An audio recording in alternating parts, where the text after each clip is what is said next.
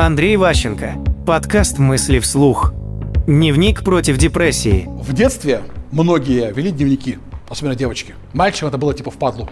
Но в древние времена абсолютно всех, кто рос, в богатых семьях, заставляли, палками били, чтобы они вели дневник. Почему это важно?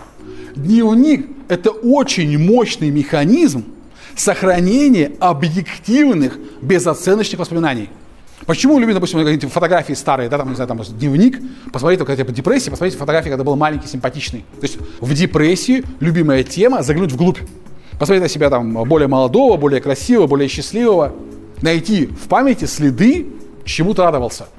И вот дневник – это механизм это сохранять. И если вы находитесь в депрессии, начинается с чего? С дневничка.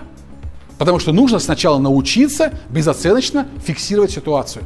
Постараться быть объективным, сухим, безоценочным. С этого начинается восстановление. И дневник – это очень мощный инструмент для того, чтобы создать эту самую базу. Типичная история, я уже говорил. А, во время депрессии мы начинаем себя критиковать, обесценивать. Все ужасно, все было плохо, я ничего не добился, все, еще жизнь прошла псу под хвост. Открываешь дневник, год 72 страница 12. Я там сделал то-то. Круто было? Круто. Что ты, что ты говоришь, что это фигня была? Это ж круто было. Это факт. Мысли вслух. По материалам курса Андрея Ващенко «Личная эффективность».